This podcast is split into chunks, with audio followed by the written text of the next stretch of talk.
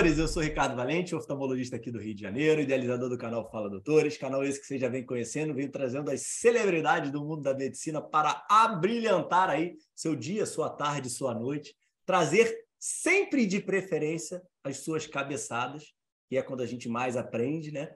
Porém, sempre tentando aí elevar suas grandes conquistas aí durante suas vidas, sabe que é esse que é o grande intuito do canal, né? Então, de alguma forma, modelar, botar alguma sementinha aí que existe luz no final do túnel. Hoje falaremos com o grande doutor Henrique Cal, mais uma grande celebridade aí. O cara está explodindo aí nas mídias digitais. Médico neurologista, doutorado, pai e esposo. São seis mulheres em casa. Meu Deus do céu. Então, aqui ele, ele, a gente já vai fazer, já pode fazer um corte já de, de, de, de, de como ter toda essa competência aí de conseguir conviver tão bem com tantas mulheres aí no mesmo ambiente. E hoje, um super mentor aí de médicos, transforma médicos, equilibrando aí o trabalho e a vida pessoal deles. Fala, doutor Henrique, beleza? Tudo bem, cara. Tudo bom, Ricardo. Obrigado pelo convite, cara. Satisfação poder trocar uma ideia aí e contribuir para quem estiver ouvindo. Não, e já te falei anteriormente, né, falando em off aqui, né? Estou muito ansioso com essa conversa, né? Temos muitos amigos em comum e doutor Henrique aí é uma grande unanimidade aí dos amigos, né? Pode parecer óbvio, mas não, né? Tem muita gente aí que por trás não fala tão bem, não. Então, Henrique aí, dentro do, do ciclo de amizade aí, só, só, só, só recebo os elogios. Tá certo, maravilha. E... Então vamos embora, Henrique. Vamos, vamos, vamos de início. Vamos começar aí de leve. Me conta aí, origem, da onde você saiu, do interior do Rio aí, como é que é tua, teu, teu início aí, constituição de ser humano aí? Ah, foi isso mesmo, interior do Rio, viu? É, eu moro aqui no Rio, mas é, eu nasci em Rio Bonito, que fica no interior. E a, meu pai é médico, minha mãe é formada em psicologia, mas trabalhou muito no banco. E somos eu Irmãos? e minha irmã. Minha irmã, uma irmã mais, mais nova, de um ano, a Aline. Uhum. E só que a gente nasceu lá em Rio Bonito, minha família toda mora lá, mas a gente veio logo para aqui para o Rio, na verdade Niterói primeiro. E só que eu curioso, eu morei em Niterói, estudava no FRJ, fiz faculdade, fiz fundão medicina e depois eu mudei para o Rio e fui fazer a neurologia na UF, Niterói. Então, cruzando a ponte aí. Que beleza, irmão! É. Então... Às, às, vezes as coisas não acontecem exatamente como a gente gostaria que ela acontecesse, né? Às vezes quase sempre, é. né? Exatamente, né? Às vezes não, sempre praticamente. Tá, beleza. E aí você fica em Rio Bonito até quando? Como é que 15 anos. Até 15 anos você fica lá? E como é que foi a questão de, tipo, colégio? Tinha um colégio legal? Depois você vai para o Abel, né? Que é um puta colégio em Niterói. Tipo, como é que... Isso, como é que foi e por que que foi essa transição aí tua? Transição por causa de rumos familiares. Estudar em colégio e tal. Minha família mudou mesmo para Niterói. A gente se mudou para o Abel, que é um grande colégio em Niterói. Uma grande satisfação. Aliás, eu tive a sorte de estudar em boas escolas, tanto lá uh, em Rio Bonito, quanto também em Niterói, depois na FRJ. E tinha isso, Henrique? Pô, isso é um preconceito grande, né? Que a maioria das pessoas tem da questão de morar no interior, né, pô? É, isso aí foi um negócio ah, que eu fiquei falando sim. pra caramba com o Farnetano, de tipo, pô, dar boas escolas para as crianças tal. E aí ele tava falando que por lá tinha, tem, né, hoje para ele também. Você teve essa oportunidade? Tinha em Rio Bonito uma escola que te sim. deu uma base legal? Olha, eu fiquei, eu lembro que quando eu eu me mudei ali de 15 aninhos, né? Fui para fui para Niterói, cidade média. Aí eu lembro claramente da minha sensação assim, pô, quem que será que eu vou encontrar lá, né? Como é que vão ser os outros alunos, meus colegas? Será que vão ser mais inteligentes, menos inteligentes? Será que vão ser gente boa? Será que vão como é que vai ser, né? Acho que eu vi tudo igual, cara, é tudo igual, é tudo tem gente que gosta de estudar, tem gente que não gosta, gente boa, não tem. Então, é... Mas você teve alguma dificuldade, cara, nessa transição? Não, contrário. Deu muito bem, zero dificuldade. Então, Super estudioso. Que, que, que, quem, era, quem era Henrique aí com 15 anos era, de idade? Né? Jovem? Ah, cara, eu sempre gostei de estudar, viu? Eu gostava de todas as matérias, sempre fui meio, meio CDF ali, aluno padrão. Mas é verdade também que depois chegou na faculdade, acho que todo mundo, né? Se achava bom aluno na escola, melhor, tal. Chega na faculdade, isso aqui mediano, tal. Então... Não, peraí, você ainda vai pro fundão, né, pô? Então o teu, teu sarrafo é um sarrafo mais alto, né? Pessoal passa com um nível Pô, é, não, elevado, uma, né? Uma excelente, uma excelente época, viu? Estudar na FRJ. É, Você passou direto? Passei de segunda. Na verdade, é, eu estudando no Abel em Niterói, fiz vestibular, cursinho e tal, uhum. e fiquei algumas poucas vagas de passar. E aí fiz o segundo ano aí com, com o Vander também, que a gente estava falando, e outros grandes amigos. E aí a gente passou, a gente passou para a FRJ. Né? Então, é... e aí eu passei. Como é que foi? Como é que, como é que foi? Como é que foi essa falha aí? Como é que foi esse esse esse lapso aí de de não? Eu fiz três vestibulares, vestibular. cara. É, como é que foi essa questão aí? Tranquilo, frustração? Tranquilo, não, foi muito tranquilo, porque assim, felizmente, assim, eu tive a sorte, diferente de muitas pessoas, de poder só estudar. Não tinha que estudar, trabalhar, então meus pais me sustentavam. E como eu gostava de estudar, na boa, eu fui, eu fui no é, eu fui no ritmo de, poxa, vou até rever alguns conhecimentos aqui e tal. Então, é, não é poliana não, mas mas é foi gostoso, viu? De fato eu gostava. Eu lembro que a gente fazia um cursinho de biologia, preparação para o vestibular em Niterói, professor Cídio. Muito bom conhecer aqui quem é do Rio. E que ele fazia uma ele aprofundava tanto em biologia que era muito gostoso estar naquele curso, sabe? Tanto que quando a gente passou para a FRJ, as primeiras disciplinas ali, bioquímica e tal, poxa, a gente se deu bem muito por causa desse curso pré-vestibular, para você ver o quanto ele aprofundava, né? Então a gente já tinha muita base. Eu fiz isso aqui baseado nos, nas aulas do CIDIO lá, tá? Então. Não, é... peraí, você fez pré-vestibular com o Vander? Também, tanto Abel quanto pré-vestibular. Ah, e não, depois... você estudou no Abel com ele, aí vocês fizeram depois o, o, o segundo ano de cursinho e entraram no fundão? Quem, você entrou Exatamente. primeiro ou ele entrou primeiro? Que o Vander dá até passagem na Unirio ainda, né? Mesma turma, e então. tal. No Abel, eu, eu, a gente não era tão próximo, se conhecia. No, no pré-vestibular, aí sim, a gente ficou muito próximo. É, fazia a mesma turma, era o mesmo grupinho ali. E depois, ele foi para o Unirio e depois passou para o fundão foi para minha turma. Né? É uma turma que tinha muita gente boa naquela turma, muita gente legal. E... Você, não, você, você não era pagodeiro não, né, cara? Não, cara, porque você o Diogo... tem cara de pagodeiro não, cara. ele tinha lá os doutores do samba, né? Doutores do samba, é, pô figura. E, e, e, e, e, você, e você também não ia para aquelas festas do Vander? Ou já, você já ia? Já fui. Já fui. Para quem não para quem não está por dentro aí, bom, tem um episódio com o Vander ele, ele era o maior festeiro no bom sentido, né? Ele ele fazia, ele organizava mesmo muitas festas assim na casa da casa dele e tal.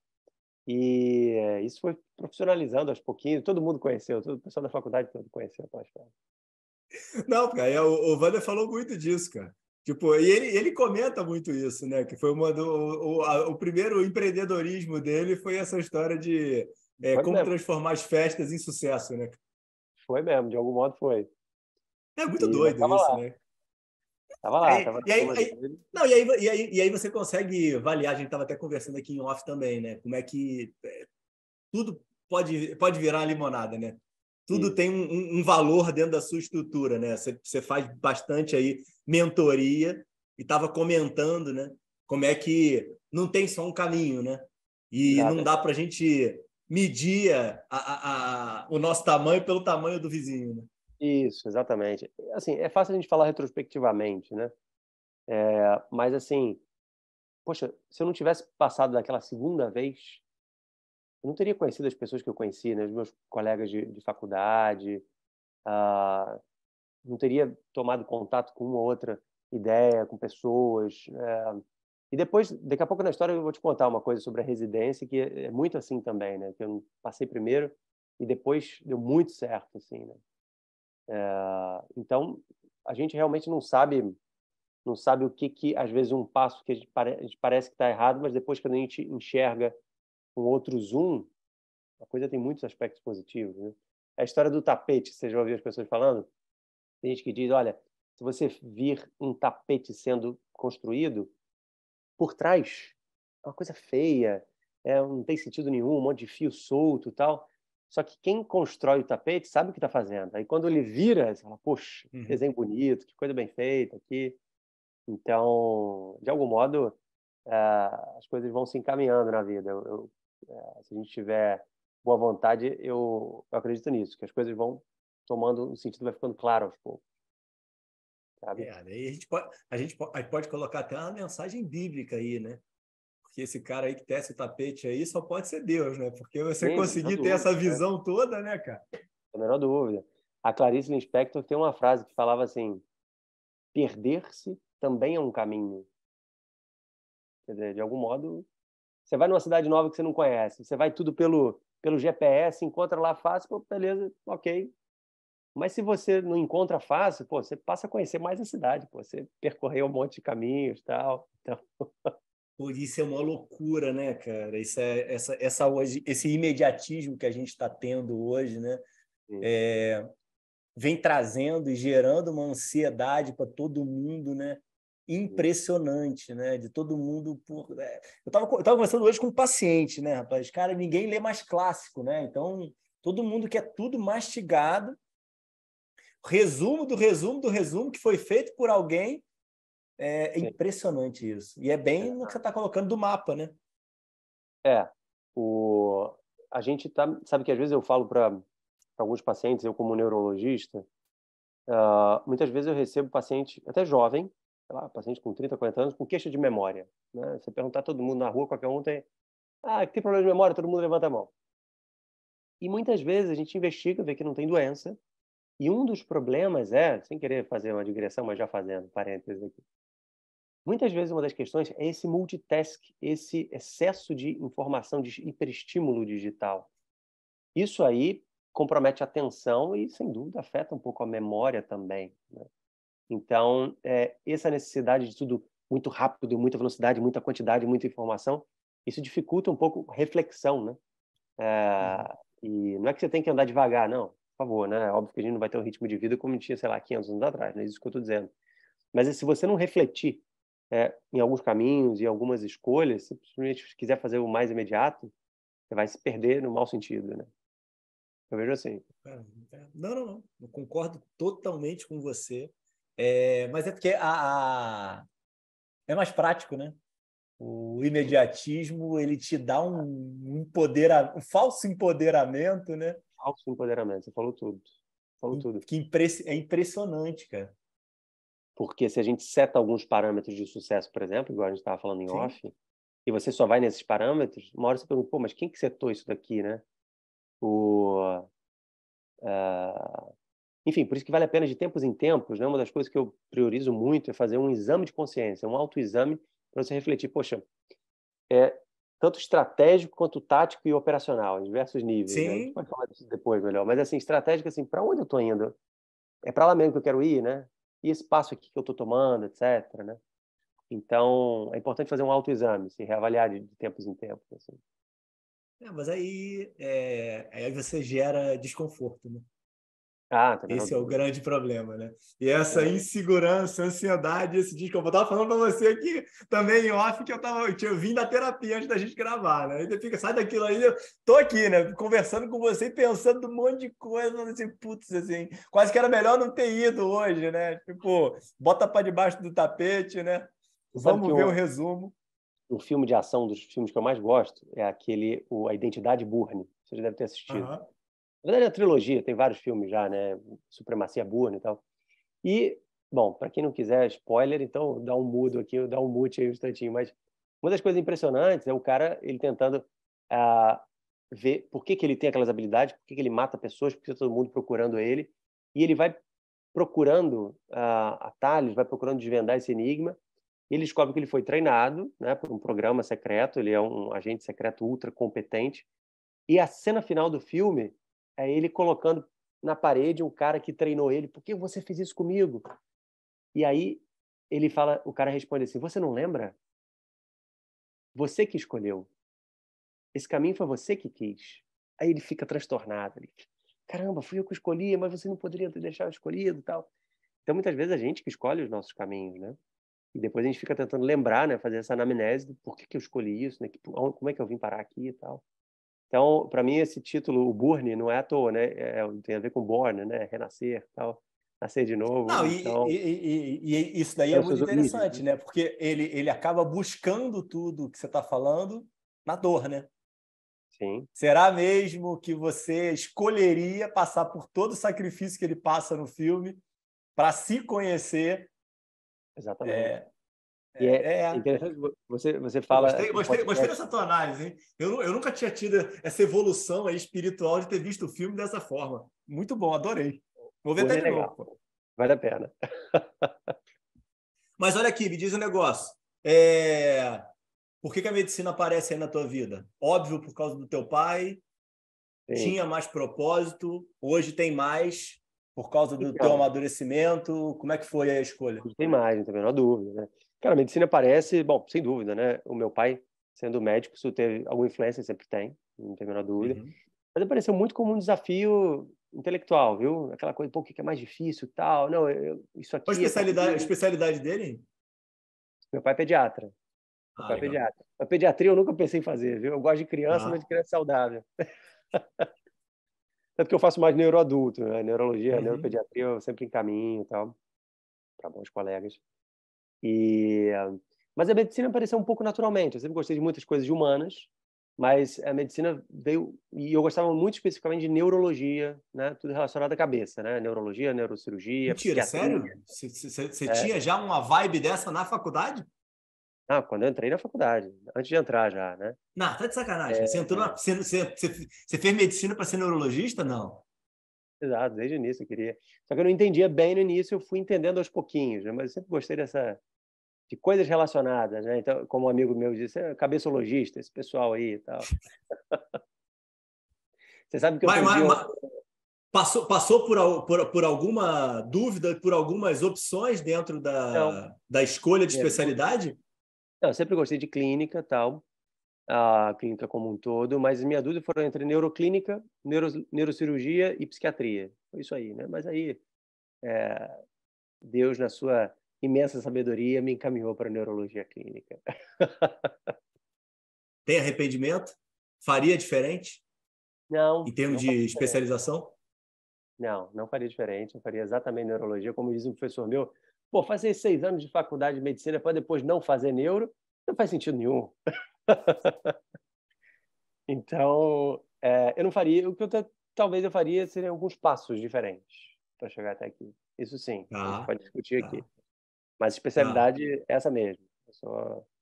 Tá, beleza. E me diz o um negócio. É, o que que, o, qual foi a, a importância aí do da oportunidade que você teve de fazer o FRJ dentro dessa tua história? Acho que foi bem importante, viu? Ah, ah, então, a FRJ era considerada, um, e ainda é hoje, né, uma das grandes escolas de medicina do país, né? Uhum. Ah, com seus desafios, com seus problemas, como todas, né, como toda escola pública. Uh, mas, assim, foi muito importante porque eu tive contato com grandes mestres, grandes professores. Tá? Tive a oportunidade de fazer iniciação científica. Uh, então, você se sentia imerso no local onde as coisas estão acontecendo. Hoje eu vejo um pouco diferente. Assim, eu acho que você fazer, por exemplo, uma faculdade particular uh, não é não é nenhum absurdo. Né? Porque naquela época, né, você com uma visão muito pequenininha, você uhum, achava que quem uhum, uhum. não existe salvação fora da FRJ, né? Uhum, uhum. Sim, é sim, sim, sim, sim, total. É, mais ainda, né? Não existe salvação fora da medicina acadêmica. Que absurdo. Assim. Hoje tem uma visão completamente diferente, né? embora eu respeite muitíssimo. Né? Então, é, mas estar na FRJ foi muito importante para mim, é uma grande escola. Uh, muitos dos que. Professores, local ou alunos, cara? O que, que você acha que te trouxe mais diferencial? Professores e alunos, sem a menor dúvida. Local em si, local físico, que você diz? É, local físico, o que, que eu penso, o que, que eu acho que é diferencial do fundão, e aí eu acho que pô, você pega as grandes escolas que a gente tem no país, é a questão do material humano, não me entendam mal, como paciente. Né? Eu acho que a gente acaba tendo uma diversidade e, e, e, e experiência tão diferenciada que quando você vai, por exemplo, estudar numa instituição privada em que você pode fazer toda a tua parte prática num centro menor, você vai ter muito, muito, menos, muito menos oportunidade. Né? Sem dúvida, sem dúvida.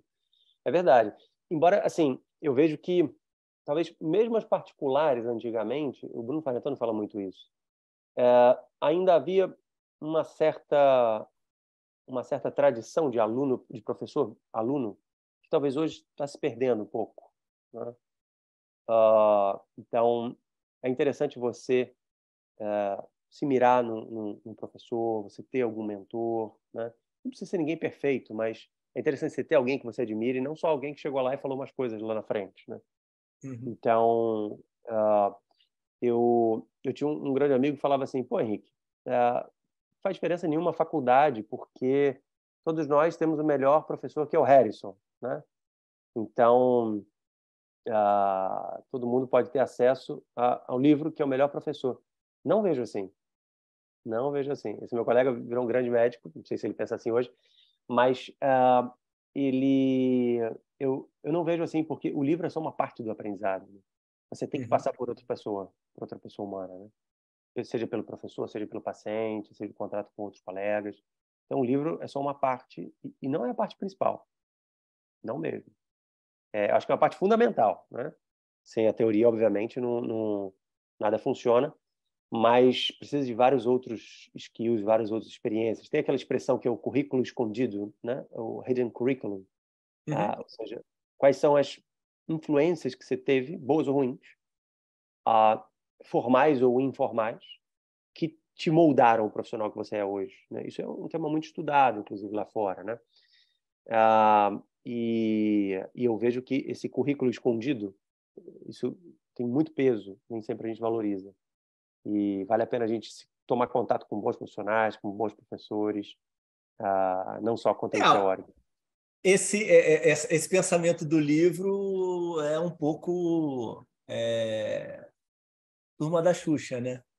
Tudo que é. você quiser ser, você será, né? Então, assim, pega a porcaria do livro, obviamente que tem o seu sacrifício todo, bota embaixo do braço e tá tudo resolvido, né?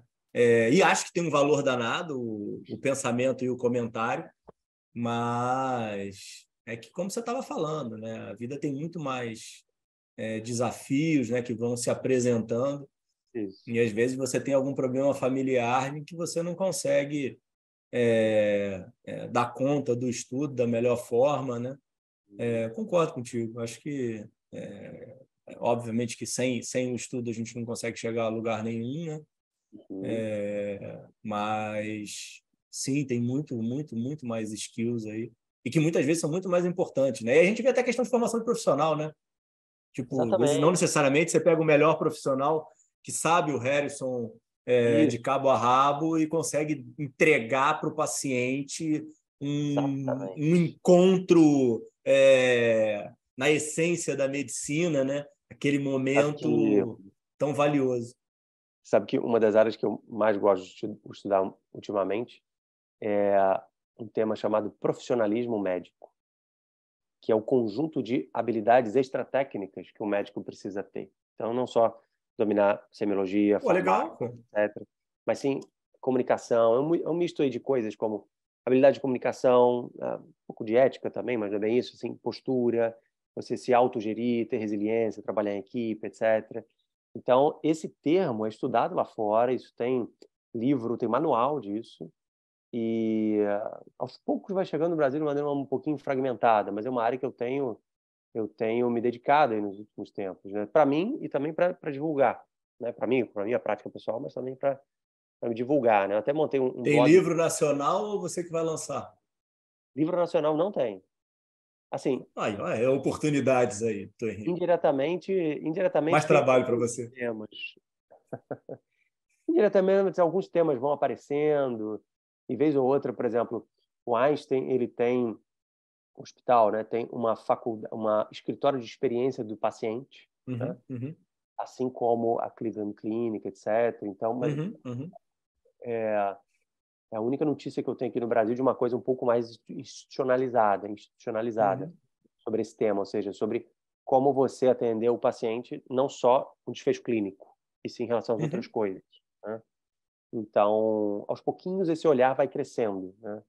E, e, e, acho que é um dos temas que mais vai vai despontar aí ah, nos próximos anos. Só tende a crescer, ou seja, valorizar a experiência do paciente não só com experiência no sentido ah, o paciente como cliente, né? Mas assim, o profissional uhum. se envolvendo nisso também, né? Então, quais são as habilidades que o médico precisa desenvolver para tratar bem o paciente da maneira como ele precisa ser tratado, aquele paciente, seu João de uhum. Almeida, né? Você consegue servir o paciente como ele precisa ser uh, atendido, né?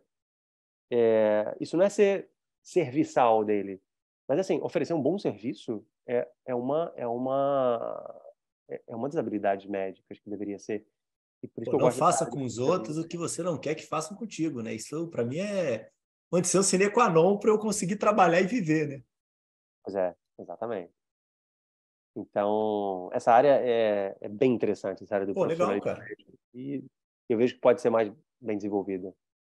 Cara, eu acho que isso tem muito valor, cara. Bacana, cara. Pô, é bacana que você está fazendo isso, está estruturando isso.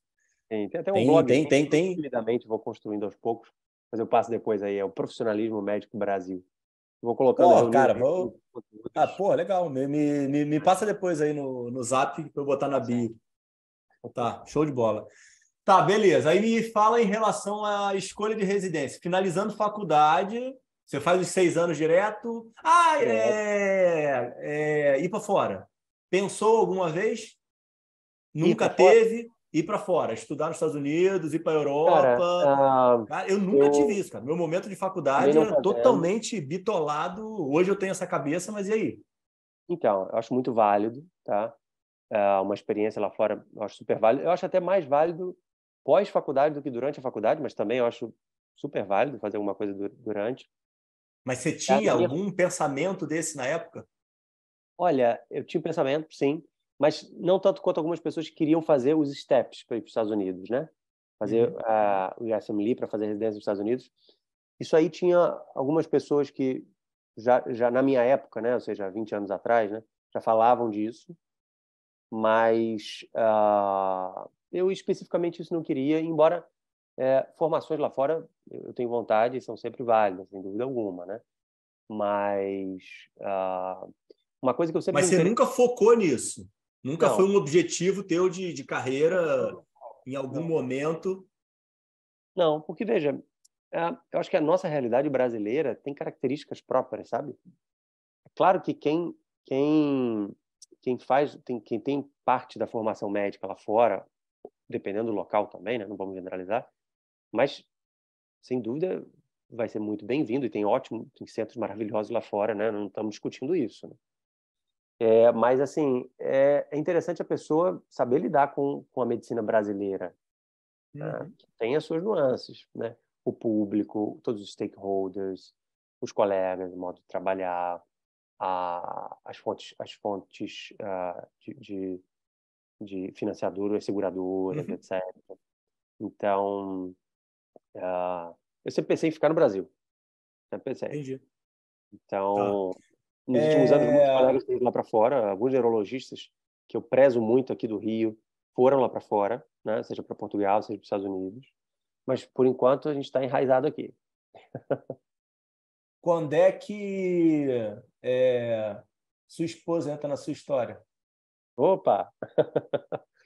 então, quando eu estava, eu me formei em 2008, em 2007, eh, ela era amiga da minha irmã e a gente se conheceu e o mundo brilhou para mim. então, ela, ela, a gente começou a namorar em 2007, em 2008 eu me formo, em 2009 a gente casa.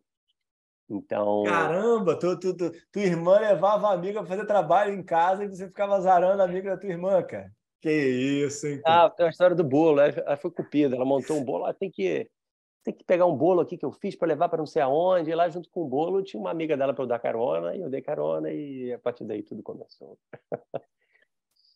e... Ah, legal, legal. E é, é, tua, esposa trabalha com o quê? Então, minha esposa é psicóloga, ela trabalhava como. como Vocês estudaram próximo? Não. Ou não? Vocês têm diferença de idade grande? Como é que é? Não, ela, a faixa etária é um pouquinho mais velha, mas é, ela trabalhava como headhunting, ela nunca fez psicologia clínica, embora hoje ela acompanha. Mas vocês terminaram a faculdade junto, Henrique? Desculpa de interromper, só para. Não, não, não, não, não. Quando eu me formei, ela já estava trabalhando. Eu me formei, ah, tá. Isso eu queria saber. Como é que estava o momento de vocês? Ela estava trabalhando e aí a gente casou, ela continuou trabalhando na empresa dela, trabalhava com headhunting. E aí, quando veio a primeira filhota, ela acabou ficando em casa e hoje ela é mãe 95% do tempo. Não, peraí, é exatamente isso que eu quero saber. Antes de você entrar na neurologia, é... É... como é que foi esse projeto aí de vocês, cara? Então, teve, teve, teve, teve planejamento familiar, cara? Ou foi acontecendo? Teve planejamento. Suas princesas. Claro. A gente planejou casar e depois ter filha. Esse era o plano. Uma? Então, olha, a gente sempre gostou de família Ou não grande. tinha essa conversa? Tinha, tinha, essa conversa tinha. A gente sempre gostou de família grande. Eu sei que hoje eu tenho cinco filhas, né? Para quem não ficou claro ainda, é, a gente teve a gente teve algumas perdas, então já temos temos uns filhotes no céu, como eu gosto de dizer, e e impressionante que tem muita gente que se impressiona com o número, pô, cinco filhos, tal. Eu me impressiono um pouco com a monotonia cromossomial, né? Só mulher. eu brinco que eu tenho que fazer uma pós de ginecologia, cara. E, aí... e qual a diferença das cinco, cara? É, é sequenciado? Velha, dois aninhos de diferença entre escalinha, escadinha de dois anos. A mais velha Helena tem dez e a mais nova fez três agora, a Isabel. Caramba, vocês tiveram filho direto ainda, cara. É. E aí, ah, é uma animação, cara, a gente adora. E a gente, uma coisa que ajuda, cara, ajudou muito nisso, né? Sei que você não perguntou, mas já estou falando. Então, fale, pô. E a gente convivia com outros casais de amigos que também tinham essa animação. Também já estavam ali com jovens, mas com dois filhos ali. A gente ficava olhando aqui, mas é, não tem que é tão absurdo. Pô, que legal, como é que ele faz isso? Como é que funciona tal coisa? Isso aqui é difícil, para a gente vai funcionar, não vai? A coisa foi entrando aos pouquinhos, sabe? Foi fazendo sentido para a gente, a gente foi convivendo. Pô, mas aí você quis ser black é. belt, cara. Você convivia com dois, cara. Pera aí, cara. Eles falaram ah, assim, não, a gente tem que escrever um amigos, livro eu tenho alguns amigos que têm ali quatro, cinco, sete filhos. Tem alguns não, amigos. Não, é brincadeira. Alguns amigos? Dois, porra. Não. Alguns amigos. Eu tenho um amigo psiquiatra que tem sete filhos homens. Ele é o inverso meu. É o Ítalo. Você tem, você tem, você tem, vocês têm grupos de, de, de, de pessoas com mais de três filhos, cara? Grupo não, grupo fechado não. Mas não, não um grupo fechado. Mas peraí, vocês têm, você tem relacionamento com. Eu não, eu não tenho nenhum amigo, cara. É... É... Ah, então temos que tomar mais chopps, temos que se encontrar. Pô, não, peraí, cara, eu vou fugir desse chopp com você e com esses teus amigos, cara. Você tá de brincadeira, cara. Vai influenciar, né? Vai influenciar. ah, mas é satisfação, viu? É muito, é muito impressionante, né, cara? Você vê, assim, essa experiência de ser pai. Você vê uma criança que é, um, é uma coisinha danada se desenvolvendo, falando, escrevendo, usando palavras elaboradas. Fala, que, que isso, cara? Eu fiz isso aqui, o que eu fiz foi outra coisa. E não, faz, e não faz diferença, Henrique? Oi? Depois de, depois de dois é a mesma coisa ou é uma mentira? É, como é que fácil. funciona? Obviamente que o trabalho aumenta. É... Mas não aumenta proporcional, fica muito mais fácil. Depois Sim. de dois não faz diferença nenhuma. Ah, é, piscina, piscina quentinha, né? Pula aí, né? Cara, para mim o, o, impacto, sempre digo isso, é do zero para um. O primeiro filho é o mais impactante o segundo filho dobra, né? Aumenta 100%. Não, peraí, você tá falando de sacanagem, isso falando sério, cara. É, é mesmo? É. Falando sério. Cara, do 3 para o 4 filho, não tem diferença. A curva, assim, ela vai se aplanando a curva de dificuldade. O mais difícil é do 0 para 1. Um. do 0 para 1 um muda tudo, cara. Reconfigura. Não, peraí, cara. Tem, tem, tipo, tem, tem, tem, a, tem a escola, pô. Hum. Tá uma grana pagar uma escola legal hoje. Ou você, você ensina tudo em casa, cara. Você não faz escola tem vários desafios. Ó, tem escola, tem logística, tem você vê, a carro, gente, gente carro, tem vários desafios. Mas ó, você tem, você tem, você tem, você tem uma Kombi, cara? Um carro, um carro de sete lugares. Sabe que eu tenho, um, eu tenho uma história muito engraçada sobre isso. Tinha uma uma família, que aí o cara é um pouco mais velho, antigamente era mais comum ter mais filhos. No interior de São Paulo, o cara tinha acho que nove filhos. Isso deve ter essa história de ter uns 20 anos. E aí ah. levava os filhos para a escola todos os dias, né?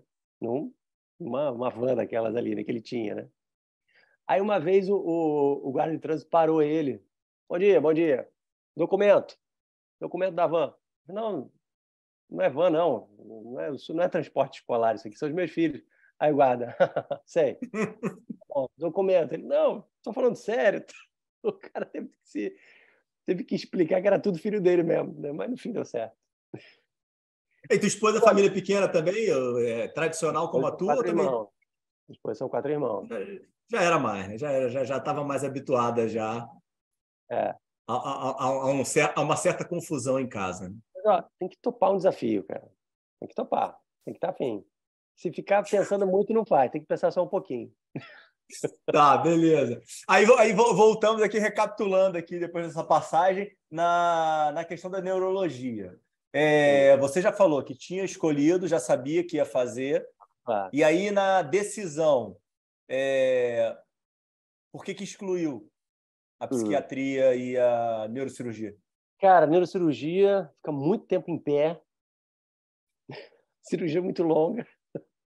É, e é, não, acho maravilhoso a neurocirurgia, faria tranquilamente. Mas é, eu achava a arte da neurologia, aí foi um pouco romântico, a arte da neurologia é, muito envolvente. Tá? Uhum. E eu gostava da coisa de relação médico-paciente, acompanhar. Eu até hoje gosto de paciente difícil, no sentido de um desafio diagnóstico, lidar com doença crônica grave, uhum. uh, seja grave agudamente ou grave ao longo do tempo de acompanhar o paciente. É, eu gosto disso, né? Então, eu brinco que eu faço de tudo para não precisar abrir a cabeça do paciente. Então, é... mas neurocirurgião é uma área maravilhosa, tenho grandes amigos neurocirurgiões. E... Que não gostam muito de você, porque você não deixa nenhum paciente chegar neles, né, pô? pois é.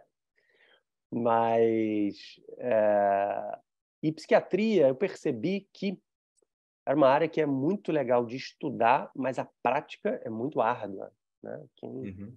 faz psiquiatria uhum. clínica pode lidar com questões mais leves do dia a dia, questões do tipo ansiedade, depressão, né? que é uma coisa que está muito presente na vida de que não é doença mental grave, nada disso. Mas, mas também pode lidar com doenças muito graves, né? muito difíceis. É uma, uma área árdua, assim. Não que a neurologia não seja, mas é, eu, eu acho que tem um fardo, né? de, é. É, eu entendi que eu gostava mais de estudar psiquiatria do que praticar, né? E a coisa da entendi. prática da neurologia sempre foi muito atraente para mim. Tive grandes professores neurologistas. Ah, na faculdade na ou faculdade. depois? Depois também, mais ainda. Né? Na, na, na faculdade, na faculdade você é, você coloca aí é, mentores relevantes para tua escolha? Olha, na faculdade eu convivi com esses professores de neurologia aqui, ó. O professor Maurice Vansan, da FRJ, que hoje está nos Estados Unidos, o professor Péricles Maranhão, é, conhecido no Brasil inteiro, o professor Abelardo, o professor Sérgio Novis, ah, e outras que ainda estão lá, né? A professora Ana Lúcia, a própria Sonisa, são, são pessoas que é, inspiram mesmo, né? Uhum. Então, ah, e depois eu fui para a UF, tive lá contato com muita gente professor Marcos, a professor Osvaldo, a, e outros aí, né? O André Mata, tanta gente, tanta gente, o próprio Gabriel de Freitas, muita gente que, que é, é muito bem posicionada na neurologia, teve muito que ensinar. Eu tive muita sorte nesse sentido, viu? É, só tenho a agradecer. E Teve Mas algum então... planejamento de ir para a UF, Henrique, ou Não. foi casualidade? Foi quase uma casualidade, viu? Eu, na verdade, tinha passado é, por uma. Por uma... Esse, é um, esse é um ponto que vale a pena falar aqui. Quando eu fiz prova de residência, eu não passei para o FRJ, que é onde eu queria ir. Né? Você queria ficar no fundão? Ah, sim, porque o pessoal era tá. fundete, tá. né? O pessoal queria ficar no FRJ, quem está lá não quer sair e tal. Uhum, tá. E uh, não existe vida fora daqui e tal. Uhum, uhum. então, uhum. era apaixonado pela FRJ. E Menino do bombom. Menina do Bombom, exatamente, que era a lanchonete que tinha lá. E no subsolo do HU. E, uh, e aí depois eu acabei passando, eu passei para residência em, em, outro local, uh, fui fazer aeronáutica, então eu fui, eu, eu quis prestar serviço militar voluntário, né? Naquela época não, não era tão obrigatório, hoje em dia é mais apertada essa cobrança. E aí eu fui para aeronáutica, tranquei residência depois Olha, que... isso daqui, deixa eu te interromper mais uma vez, pois vamos, vamos começar a me criticar aqui embaixo, que eu não estou deixando você falar. O é, aeronáutica e serviço militar é característica de médico de sucesso, cara. tô, tô, tô, te falando, cara, sem sacanagem, cara. O Dentro aí do padrão que eu venho tentando construir, cara, cara batata, cara. Segue, segue, precisava falar isso, que isso é importante. Fiquei dois anos lá. É... Rio? Rio, aqui no Rio. E foi muito importante para mim, em certo sentido, porque foi o primeiro lugar onde eu trabalhei efetivamente como médico. Né? Eu uhum. identifiquei ali pontos fracos, pontos a melhorar, né? Porque quando você se forma na faculdade de medicina, você, obviamente, não está dominando a medicina, você está alfabetizado, né? Uhum. É isso. Né? Você vai começar a construir o seu ser médico numa segunda etapa mais robusta a partir dali, né? Então, foi muito importante para mim, naquele tempo na aeronáutica. Depois eu acabei vendo que, olha, eu queria ir mais para outras áreas, e depois saí de lá. E aí comecei a residência que eu tinha trancado. E aí comecei num lugar, é, falou, olha, não está aqui da maneira como eu gostaria, porque eu gosto muito de neurologia. Vou sair da... Veja bem, eu estava numa residência de neuro, que eu sempre quis. Resolvi sair dessa residência para prestar prova para ir para outro lugar onde eu gostava mais. E nesse meio de campo, eu encontro uma grande neurologista que é a Camila Pupi, né, que é na minha faixa etária, que estava fazendo neurologia na UF. Eu sou muito grato a ela. Que ela falou: olha, vamos para a UF, vamos para a UF tal. Fui para lá. Falei, pô, vou para Niterói de novo, atravessar a ponte e tal. Fui fazer a neurologia na UF e, cara, isso foi maravilhoso para mim. Porque eu peguei uma, uma fase da UF que era muito boa. E depois de lá, eu uh, foi onde eu continuei fazendo doutorado lá. Tive a oportunidade de fazer doutorado foi onde uh, eu, eu, o meu orientador de, de, de, doutorado, ele acabou indo para os Estados Unidos. Uhum. E aí eu assumi o lugar dele na condução do ambulatório de neuroimunologia. Então, meu doutorado foi na área de esclerose múltipla. E eu, logo depois, assumi, né, tive essa oportunidade de, de, assumir como chefe ali, coordenador do setor de neuroimuno lá da, do Hospital Universitário da UF, o que foi uma baita experiência profissional para mim. Né? É, então, se eu não tivesse ido para a UF, talvez isso não aconteceria. Tá? Uhum. E depois disso. Você ficou tempo lá, Henrique? Ah, cara, eu acabei deixando o, o, o ambulatório, né, é, porque aí tomou outros rumos, surgiram outras prioridades na vida, né? Consultório, né? Surgiu uma oportunidade profissional no hospital onde eu trabalho hoje como neurologista. Ah, e eu tinha que me dedicar mais ao doutorado, e o ambulatório estava pesando um pouco no sentido de tempo, de dedicação. Eu saí de lá em 2019. 2019. Então, fiquei alguns aninhos ali, uns quatro anos à frente ali. E então foi uma experiência muito rica, né? Formando os residentes ali também. E quando que você vai pro, quando que você quando você veio para o Rio? Quando que você hum. para de, de, de, de, passar pela ponte? Durante a faculdade inteira você, você morava em Niterói? Sim, Durante os anos de UFRJ, eu morava em Niterói de 2002 a 2008. Aí eu vim para o Rio ah. nesse ano mesmo, em 2008, eu vim morar aqui no Rio. Depois casei em 2000, 2009. Então... Aí tua então esposa era aqui do Rio e vocês ficaram aqui? Isso. É, na verdade, ela morava em Niterói também. Ela é mineira, mas morava em Niterói. Depois eu puxei ela aqui para o Rio. E, e aí Mas por que, que vocês vieram para o Rio? Profissional? Cara, por que, que teve essa mudança, cara? Pô, todo mundo que, que mora em Niterói fica lá, né, pô? Gosta, pelo menos. Ah, mais ou menos. Todo mundo trabalha no Rio, mora em Niterói. Tem, tem, uma, tem um, uma mistura aí, né? Uhum. A gente comprou um apartamento aqui. Ah, oportunidade? Né, minha, minha, família... Exato, surgiu oportunidade. Minha família comprou um apartamento, surgiu uma oportunidade... É... A tua família veio para o Rio? Não foi só vocês como minha Você mãe, teu, minha teu... mãe teve a oportunidade de minha mãe adquirir um apartamento aqui no Rio, porque na época estava muito barato esse apartamento em concreto. E aí eu aproveitei e vim, porque por isso, né? Porque eu já estava começando a trabalhar aqui no Rio, tal, ia fazer prova de residência, olha, vai fazer sentido estar lá. E aí a gente deixou Niterói. Então, ah. só depois é que veio, aí veio o serviço militar, eu tinha passado por uma residência. É isso que eu queria conectar aqui em termos de data. É, você, você sai do fundão. É, como é, como, é que, como é que é esse, esse, essa cronologia aí? Formei em 2008. E aí já tinha essa questão do Rio. Então eu vim para cá porque eu entendi que minha vida profissional ia ser aqui. Né? Você estava acompanhando alguém? Você trabalhava já em algum serviço? Como é que foi quando esse final de faculdade? Formei, não, quando eu me formei, talvez esse seja um ponto já que você quer descobrir aí é, cabeçadas, né? Falhas, uhum. tal, o que, que você faria diferente? Esse foi um ponto que eu faria diferente, viu? Quando eu me formei, em 2008, eu fiquei me dedicando muito ao estudo da prova de residência. Eu praticamente não trabalhei. Isso, ah. por um lado, faz sentido. Por outro lado, assim, eu teria dado pelo menos um plantão ali para para que a vida prática médica já começasse a acontecer, entendeu? Não é que demorou muito, mas foram seis meses. Você só fez plantão obrigatório? Você não, não, não, não ia muito atrás é. de plantão durante a faculdade? É, não, eu fiz estágio durante a faculdade, sem dúvida alguma. Né? Fiz uhum. vários estágios no Miguel Couto, no Souza Guiar.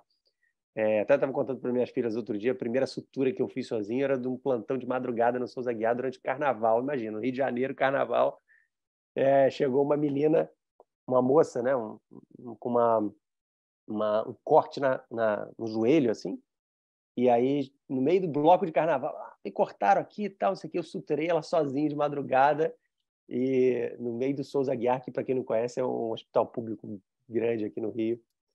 E então vários estágios durante a faculdade, mas eu estou dizendo que uhum. depois que me formei, eu teria colocado mais a mão na massa logo. Né? Enfim, estamos falando questão ali de, sei lá, seis meses de diferença. Um e você mais. vivia com teus pais nesse momento, Henrique? Você não tinha tipo? Então, quando me formei, eu comecei a morar sozinho. Comecei a morar sozinho. Tá.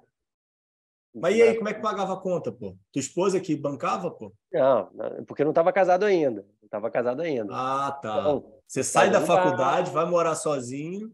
Isso. Não, eu tinha ajuda da família, sem dúvida alguma, né? Tá. Mas aí também eu comecei, não é, que eu, não é que eu fiquei sem dar plantão, eu comecei a trabalhar, mas muito pouco. Eu teria trabalhado mais. Né? Teria trabalhado mais nesse início, porque eu entendo, cara, que assim, tudo bem, a prova de residência ela consome muito, né? Mas eu entendo que até seria um estímulo a mais, pra, é, um estímulo a mais para você ver não só a teoria do estudo, mas a prática uhum. também, entendeu? Eu teria começado a mais cedo a me complicar, porque também uhum. é vale uma reflexão, né? Às vezes a gente fica isolando muito, querendo, querendo criar um cenário muito na CNTP, né? Uhum. Então, olha, é, ou seja, das condições normais de temperatura e pressão, né? Tem que ser o ideal, uhum. tal, não sei o quê. Olha, às vezes vale a pena ir colocando uns, umas complicaçõezinhas daqui e dali, né? Por uhum. exemplo, uma complicação boa foi a primeira minha a minha primeira filha, ela nasceu na minha primeira semana da neurologia na UF. Eu cheguei lá na, na... O, o, preceptor da residência olhou assim, você está de brincadeira comigo, você está querendo faltar aula para ir para a praia, está falando, não, faltar residência. Não, pessoal, não é faltar pós aqui o, o, o, nasceu mesmo, olha a foto aqui e tal. Então, eu, é, é, eu não era tão novo de idade, eu tinha ali já o quê? 29 anos, porque também eu casei em 2009, minha primeira filha foi nascer em 2012, a gente teve umas uhum. perdas aí. Ah, e, e aí, então, às vezes complicar-se é interessante, não complicar-se muito, mas pouquinho, assim, porque você começa a ver a vida real acontecendo, sabe? E não fica muito isolado ali, tudo perfeitinho, estudantezinho, tudo dando 100%, eu faço na hora que eu quero, do jeito que eu quero. Olha, é interessante você, eu vejo assim hoje, né? É, não é mal o sujeito, por exemplo, que tem que trabalhar durante a faculdade, né? Claro que ele fica, ele fica com, com problemas a serem resolvidos, né? Ele tem menos tempo, uhum. menos disponibilidade, óbvio, ninguém está falando isso. Mas, assim, tem lados vantajosos em, vantajosos em você passar etapas na vida, entendeu? Olha, Concordo. dá para morar sozinho? Vamos morar sozinho, né? Uhum. Dá para, vamos casar? Faz sentido? Estamos maduro? Sim.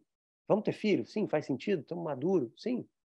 Então vamos e, e, depois outros passos, né? Olha, fazer a faculdade, fazer é, começar um plantão diferente, ter a ousadia de mudar de mudar de local de trabalho e começar um consultório, essas etapas eu acho que são importantes serem galgadas, mesmo sem toda a certeza, sem toda a segurança. Tá? Isso foi muito contra a minha personalidade, porque eu tenho um temperamento de às vezes ser cauteloso demais. Uhum. Tá? Então, por exemplo. Tua esposa que te é, empurrava, né? Na verdade, cara, ela até para casar, não deixa eu pensar um pouquinho mais. Eu tinha um grande amigo que falava, cara, olha só, você já está pensando há um ano e meio você não tem 20 aninhos de idade, ela também não. E aí, você vai esperar o quê? Vai esperar dar a volta ao mundo, ganhar um milhão de reais só para então casar? Para de bobeira, cara. Vira homem logo. Entendeu? Eu falei, opa! Então, esse amigo me ajudou. Tomou logo, tomou logo no queixo, né? Exatamente. Então, então, então foi isso. Então, recapitulando ah. aqui, né, cronologia, foi isso, né? 2008 comecei a morar sozinho por uns meses. E logo entrei na aeronáutica, comecei a trabalhar, né, como uhum. médico aeronáutico. E Ah, fiquei um ano trabalhando ali. Só depois comecei a pegar plantões por fora, né, de emergência, de CTI. Ah, e aí casei... Nada de neurologia na aeronáutica? Nada de neurologia. Né. Ok. Né? Essa foi uma das coisas que eu acho que eu não, não gostei tanto da vida militar, porque eu ficava muito como médico generalista ali, entendeu? Era pau para toda obra, né? Uhum. É, então, talvez se eu tivesse entrado como especialista, talvez sim, eu uh, tivesse olhado com mais simpatia. Você foi para a é. aeronáutica para casar? Para casar? É. Não. Para juntar grana, nada não, eu queria ter uma experiência militar. Assim, depois, ah. depois a coisa fez sentido nesse, nesse aspecto aí, um emprego garantido tal. Uhum, uhum. Tava pensando em casar, estava começando a pensar em casar sério. Foi casar no fim de 2009, no fim desse ano. Como você falou, tua esposa já trabalhava, né? Ela tinha renda trabalhava, dela. Né? Exatamente, exatamente. E, mas eu queria ter uma experiência de vida militar, cara. Eu ah. não tinha. Entendeu? Foi claramente isso. E, olha, já tenho, é, é um emprego certo, garantido, queria ter uma experiência e vamos que vamos. Né? E aí, o que aconteceu? Então, eu perdi esse um ano da residência, porque uhum. ficou trancada.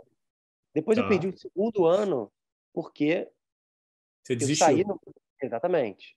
Uhum. E aí? Isso foi uma falha? Foi um problema? Cara, não vejo assim. Eu não vejo... É claro que, assim, ninguém quer ficar demorando para tomar para andar para frente, né? Uhum, uhum. Em dois anos da vida médica, né, se você faz nenhuma tiver... diferença. Exatamente, cara. Se você não tiver de bobeira, né? Eu não estava de bobeira, ao contrário, estava procurando o que era melhor para mim. É, olha, naquela época começou a bater um desesperozinho, porque eu vi outros colegas, pô, dois anos, tem um que está completando a primeira residência dele e eu não, caramba. Começou a bater um desesperozinho, mas depois, cara, calma, a vida não é só isso. É, eu tô, eu tô me esforçando, eu não tô à toa, eu tô procurando um lugar melhor e, e, e as coisas se encaminharam. E aí eu começo, a, aí eu começo a neurologia na UF é, e foram anos muito bons lá é, e tive a oportunidade de participar de publicações, etc, de congressos que eu já ia, né? Eu sempre gostei muito de curso de congresso, uhum. até demais, e até demais. Talvez eu devesse ir menos, estudar por conta própria. Aliás, outra coisa, entregando outra cabeçada aqui, outra.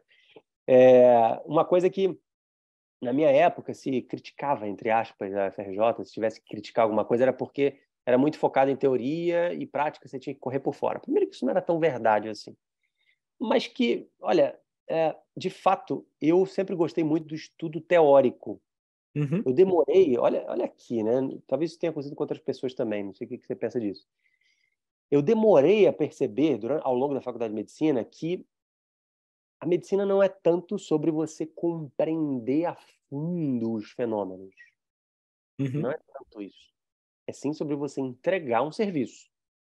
Uhum. Entendeu?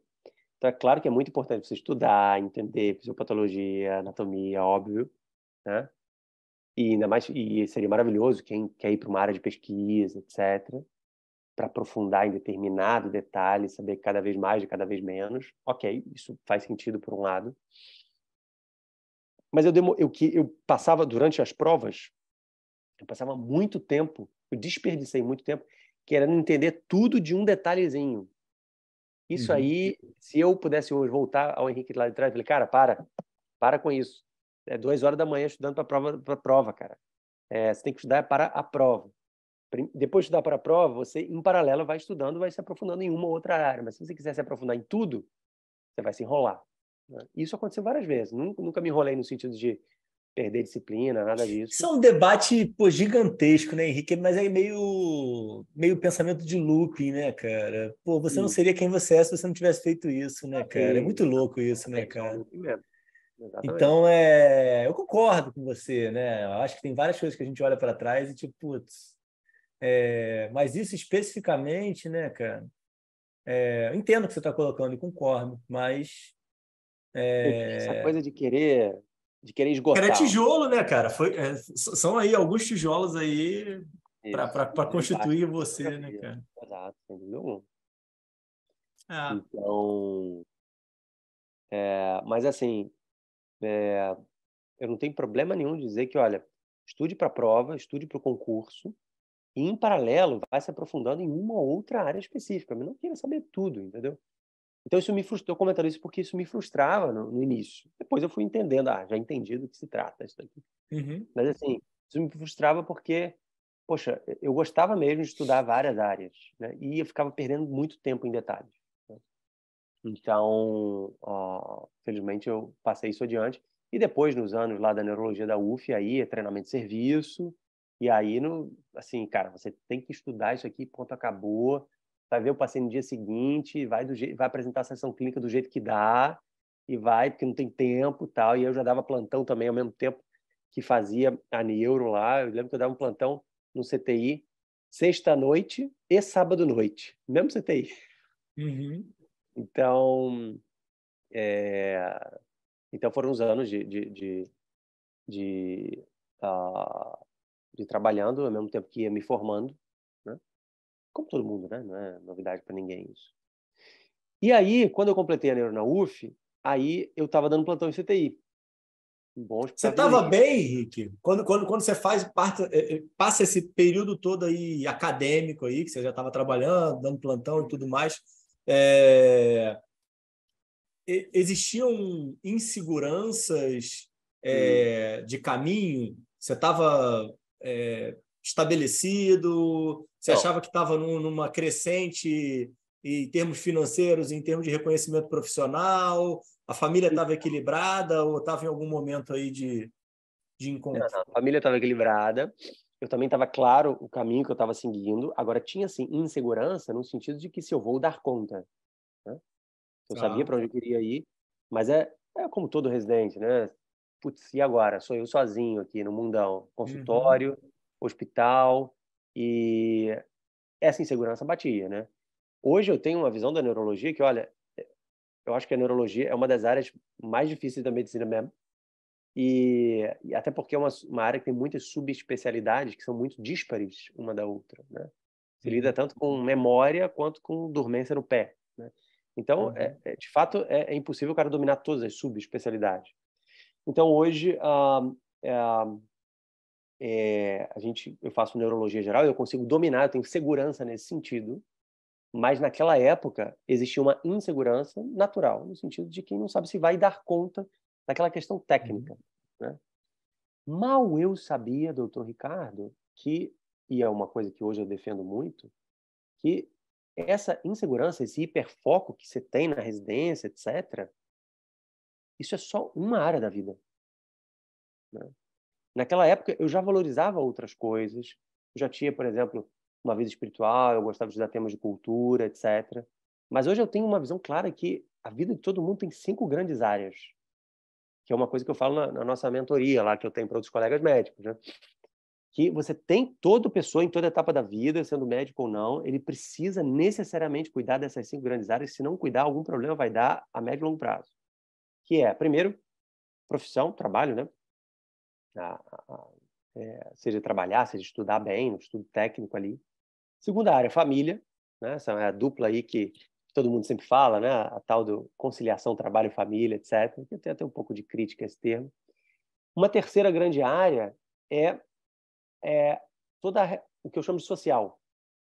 Você lidar com amizades, ganhar ganhar em cultura, não no sentido de ser um erudito, mas assim entender o seu meio, né? estudar temas é, que não são só da sua área profissional, lidar com atividades de voluntariado, etc. Então, essa terceira área eu chamo de, de, de, de uma área social, vamos dizer assim.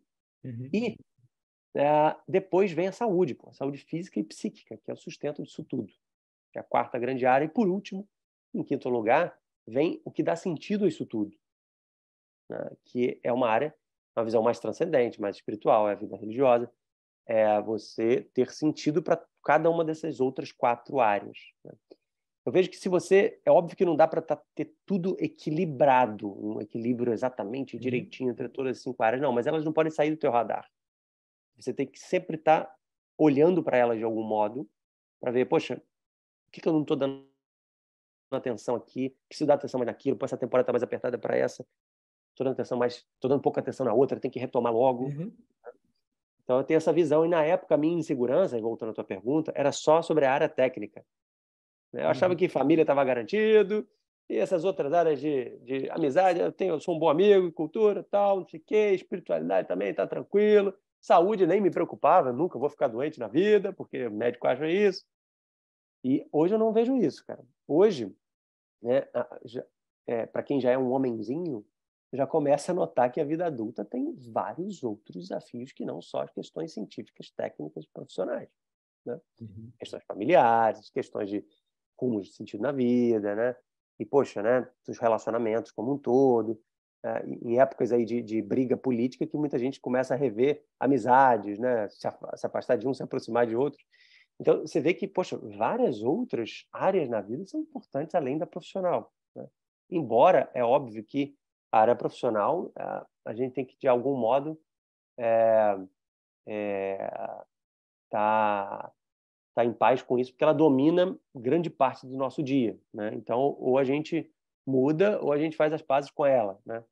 Então, é, é, o que não pode é, é a gente uh, não estar pacificado com isso. Então, não tem problema nenhum a gente mudar de área, mudar de especialidade, mudar de profissão, mudar de, de subespecialidade, mudar de local de trabalho, não tem problema nenhum. Eu vejo assim.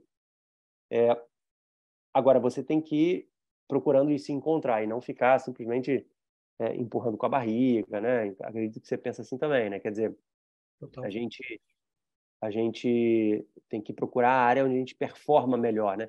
Tem aquela ideia do, do flow, é, você já uhum. deve ter ouvido falar, né? Aquele TED Talks do Mick. O nome do cara é impronunciável. Mas ele fala a, a coisa do é Mihaly, doutor Mihaly, que ele fala, olha, tem um gráfico de dificuldade versus, é, então no, no eixos aqui, para quem está ouvindo, não está não tá vendo aqui eu mexendo a mão. Uhum. Tem um gráfico de no eixo das, das ordenadas aqui, tem a, o grau de dificuldade das situações que você está se expondo. Menos uhum. fácil, mais fácil. Então, ou melhor, é mais difícil e mais fácil. E no eixo das abscissas aqui é a tua habilidade em lidar com aquilo. Então, se você está lidando com uma área, é, tem um TED Talk sobre isso, né? Justamente sobre essa ideia do flow. Se você tá, tem habilidade demais numa área e ela você está baseado em situações, você está com situações muito fáceis, fica meio entediado, né? mas você tem habilidade de menos, de menos e a área é muito difícil, você fica tenso. Então, que o melhor é você estar tá atuando ou no local de trabalho, ou numa especialidade, ou numa profissão que você tenha o máximo de habilidade e o máximo de desafio. Aí você se sente estimulado. Né? então, estou no quadrante superior aqui nos dois. Né? Então, nem sempre é fácil a gente se encontrar. Às vezes a gente tem que mudar de local de trabalho, mudar de especialidade, mudar de atuação, mudar de profissão mesmo, para a gente encontrar qual o local onde eu performo melhor, isso me dá mais satisfação e que não seja um estresse, um uma insatisfação, né? Então, encontrar é, isso é eu concordo contigo, mas uma coisa que eu hoje venho pensando muito é que é, é, é esse flow é momentâneo, cara, né? Ele não é contínuo, né? A gente vem buscando esse Éden tá? Uhum. E ele não existe, porra. E isso vai gerando uma frustração de que você é sempre incapaz, Perfeito. mas você e, e, você não aproveita o momento do flow, porra. Então, tem uma armadilha nessa ideia. Essa ideia eu acho, acho muito boa, não para ser uma meta você buscar sempre, mas uhum. sim para você fazer um diagnóstico. Que assim, poxa, por que, que eu estou estressado demais? Eu posso estar com habilidade de menos e a situação externa que está me exigindo é, é desafiadora demais. Então, por que uhum. eu estou entediada? Eu estou com habilidade demais e a situação externa é desafiadora de menos. Então, essa, essa ideia do flow não é porque você tem que querer ficar no nirvana, no Éden o tempo todo, sentindo, ah, eu tenho que ir para o trabalho, tem que me dar prazer o tempo todo. Essa ideia eu sou totalmente contra. Você não tem que estar no flow o tempo todo, toda hora. Né? Porque, assim, todo trabalho, mais emocionante que tenha, mais, sei lá, cheio de sentido, ele tem aspectos entediantes, aspectos burocráticos, está em dias piores, dias melhores. Então, acho que você está pactuado com essa visão é um sinal de maturidade. Né? Se você está querendo o tempo todo estar tá igual suco de frutas gummy. Outro dia eu fui falar isso, o pessoal não conhece mais o que é suco de frutas gummy, né? tinha aquele desenho. O pessoal tomava e ficava pulando, dando pirueta, saltitando de alegria. É, cara, isso não existe no trabalho, né? Então, imagina, é, seja, o sujeito que trabalha com medicina paliativa, né? Ele vai ter o tempo todo dando gargalhada, fazendo piadinha, viva! Óbvio que não, né? É outro tipo de satisfação, né? Sabe aquela pergunta? Você faz isso aqui por dinheiro ou por prazer? Olha, o sujeito que está atuando como médico na, na especialidade dele, mas está operando três horas da manhã. Muitas e muitas vezes esse sujeito já deve ter se perguntado: poxa, eu pagaria para não estar tá aqui porque eu queria estar tá com a minha família, queria estar tá em outra uhum. situação. Ou então, em determinado momento de vida, ele fala assim: Poxa, eu pagaria para estar naquela situação operando com aquele cara, daquele lugar, eu queria estar naquele local de trabalho com aquele outro profissional, aquele professor. Quer dizer, em determinado momento de vida, você tem muito prazer, tipo residente, né? Eu quero entrar numa cirurgia maravilhosa, eu quero ver esse caso, eu quero publicar essa situação aqui, eu quero examinar esse paciente raríssimo e tal. Ele tem prazer naquilo.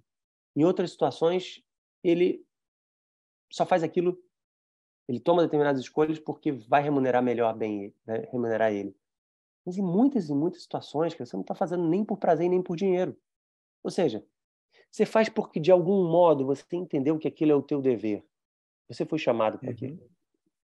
Quer dizer, é o teu dever não no sentido só estoico, né, de, de um, ah, um dever, eu tenho que cumprir uhum. como cidadão, um profissional, um dever cívico.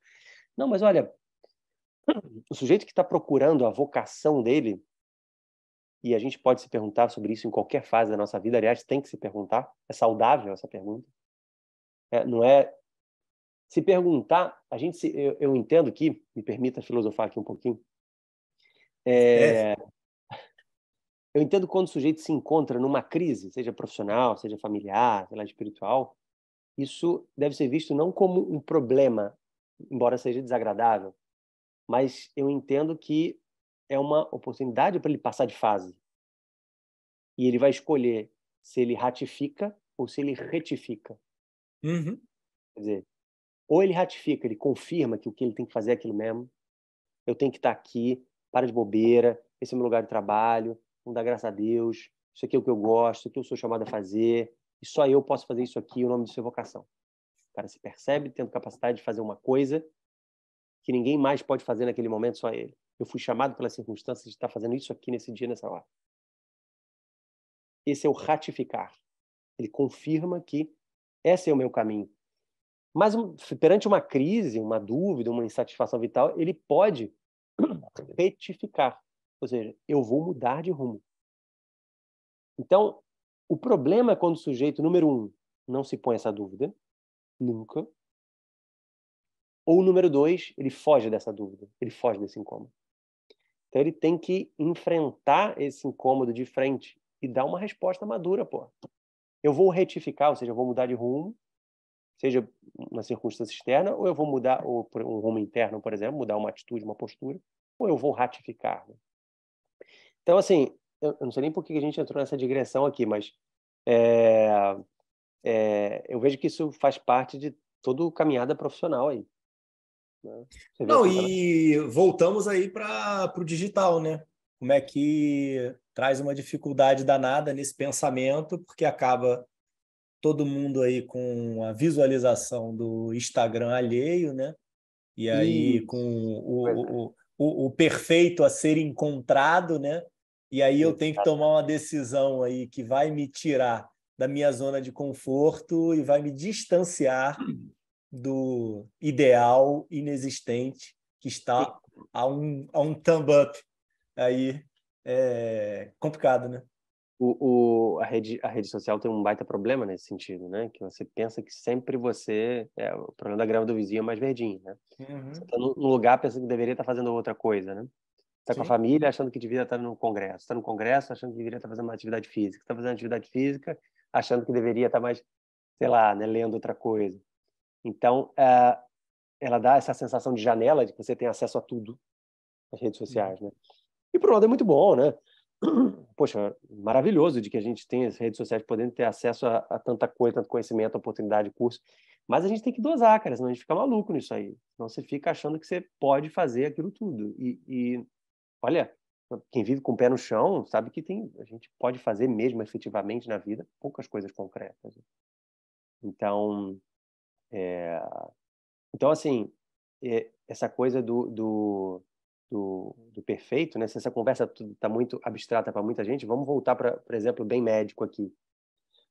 Às vezes o cara está no plantão, achando que o problema da vida é o plantão dele e ele vai estar tá bem se estiver no consultório. Uhum. Às vezes ele está no consultório atendendo por plano, por plano, é, atendendo um convênio, e acha que o problema da vida dele é o convênio, e ele tem que atender particular. Mas quando ele está no particular, ele também tem suas dificuldades, seus desafios, ele vê que, poxa, o paciente e tal, e fica me ligando, etc. O que eu vejo é o seguinte, cara, é, o que a gente tem que descobrir é qual é o nosso foco na medicina se a gente ficar sempre achando que o problema. Cara, eu não vejo grandes problemas em plantão. Plantão, dar plantão faz muito sentido para muita gente. Né? Não vejo problema você atender. Eu realmente acho que não é um melhor do que outro. Eu, eu tinha, como, quando eu me formei, eu achava que o médico que trabalhava em consultório particular era o melhor médico do mundo. Uhum. Que não faz sentido alguém não ter consultório. É porque eu sempre gostei de consultório, eu acho que eu tenho perfil disso.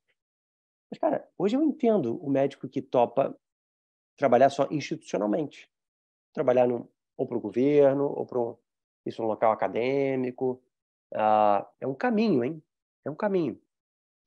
Eu vejo que a medicina, eu queria, não sei se você enxerga assim também. É, o médico pode ter três focos de atuação. Um deles é geração de conhecimento.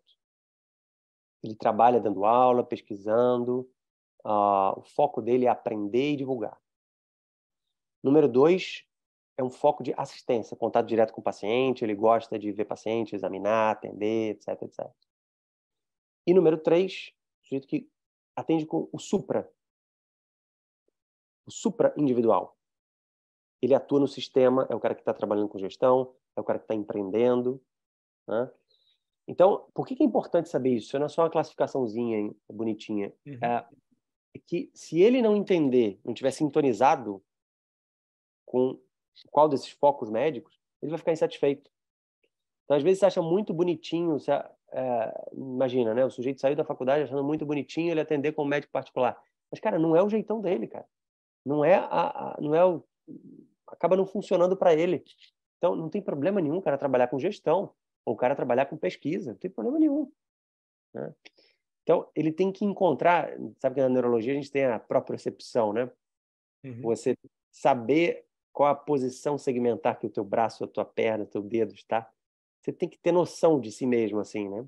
Tem que saber aonde você toca a corda certa do violão e, e sai uma canção bonita ali, né? Porque senão a gente fica colocando sempre a marcha errada no carro, né? Eu tô aqui, mas eu deveria estar em outro lugar, né? É, e, e esse processo é doloroso, né? Então, acaba que a grande maioria das pessoas prefere é, abdicar né, desse processo de autoconhecimento e Sim. ficar no, no superficial. Né? Exatamente. Exatamente. Criticando.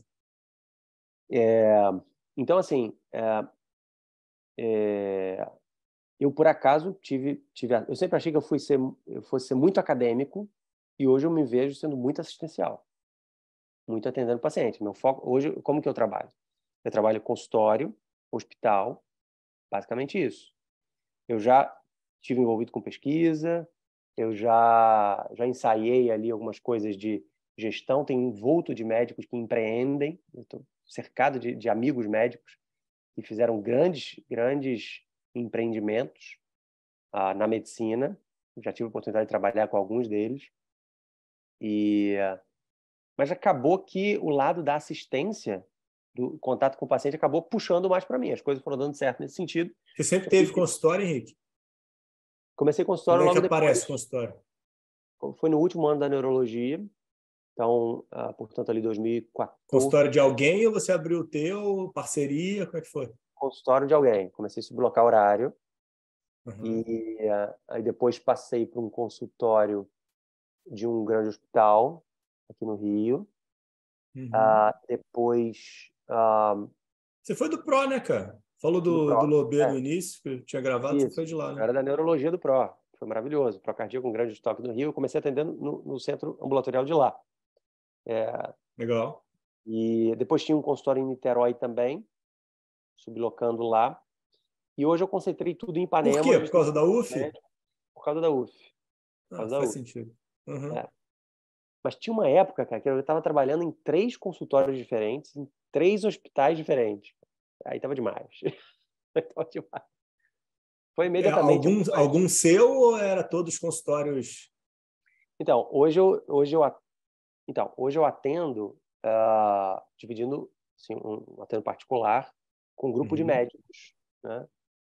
E em Ipanema é um local muito legal de, de, de de trabalhar, boas secretárias, é bom, boa localização. É, então, tem várias especialidades médicas lá.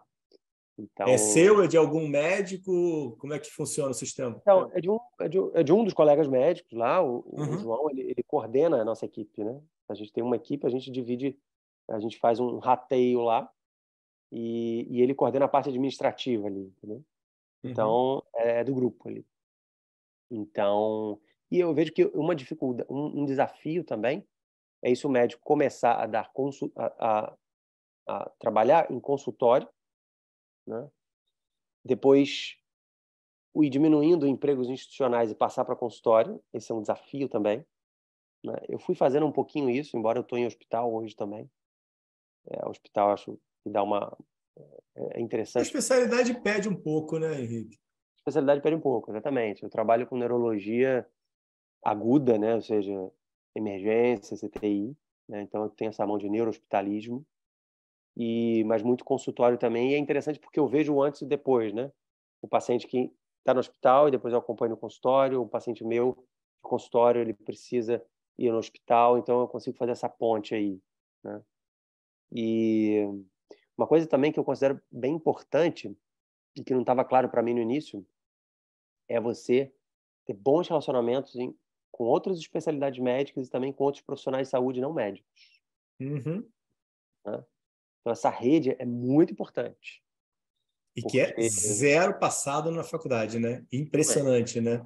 E aí, vocês, é, você ainda mais aí, é, fundete aí da vida, tipo, a, a, a última é, última, última bolacha do pacote, né? Então, assim, putz, estrela da estrela, né, cara? Pois é. Então, assim, é, você ter uma rede de profissionais com quem você pode contar, acho que as pessoas despertam tarde para isso. Porra, caramba. Acho que você, desde o início, e cultivando isso. Né? Então, é, na, minha, na minha especialidade, neurologia, a gente tem muito contato com clínicos, cardio, né? geriatras também, psiquiatras, psicólogos. Não, não, não, não, existe medicina sem equipe multidisciplinar, né, cara? É. Essa ideia de medicina é coisa de médico é uma ilusão, assim. Exatamente. Não é nem uma ilusão, é um erro gigantesco, né, cara? Exatamente. Mas, mas passa-se isso na faculdade, né? É. é se você... A ideia de cowboy, né? O, o aquele Atul Gawande, ele tem esse vídeo também clássico no TED uhum. Talks, né? cirurgião lá de ah, Viu aquele checklist, né? Maravilhoso aquele livro. Exatamente, né? Ele fala muito essa ideia nesse vídeo do, do Checklist Manifesto. Ele fala que fala, antigamente o cirurgião, principalmente, o médico em geral, mas principalmente o cirurgião, achava que ele era o cowboy. Ele dominando algumas algumas habilidades técnicas, ele dominava tudo, estava tudo, é, eu chego, eu faço sozinho, faço aconteço. E, e, ele fala, pô, hoje em dia, até os cowboys de hoje em dia, ele trabalham com, com rádio, com GPS, uhum. não sei o quê, tal, ou seja, trabalha em equipe, né? É, então, é fundamental você saber se relacionar, né? Uh, não, e aqui a gente deve ficar uma hora e meia falando sobre isso, né, cara? Não é nenhum demérito, né, cara? Putz, você só cresce com isso, né, cara? Sim, muito louco essas coisas. Exatamente. Do caramba. Cara, me diz um negócio, em relação a essa parte aí profissional, eu acho interessante que você estava tocando, cara. É... Hoje, como é, que, como é que divide teu dia, cara?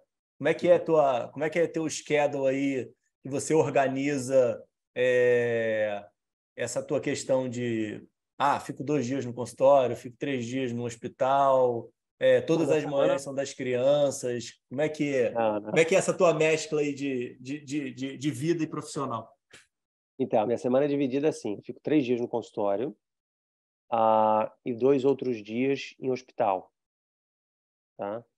E uh, mas nesses eh, não é o full dia, não é o dia inteiro nesses, né? Uhum. Eu também deixo uns horários vagos e acho que acho que é uma estratégia muito mas boa. Mas aí você é contratado desses hospitais? É, contratado. Exato. Tá. É, mas eu acho importante assim ter uns horários vagos para você ter o um mínimo de flexibilidade para quê? Bom, primeiro para que a vida não profissional também acontece, né? Família, atividade uhum. física, etc, outras coisas.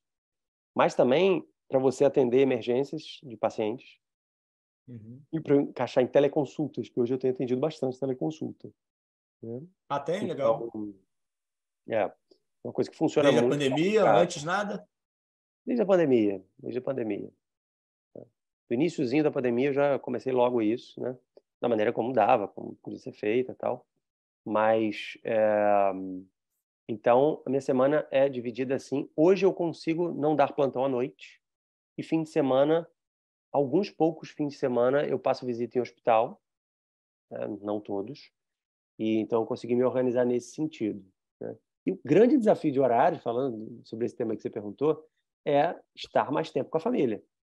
Uhum. é um grande desafio, não tem a menor dúvida. Né?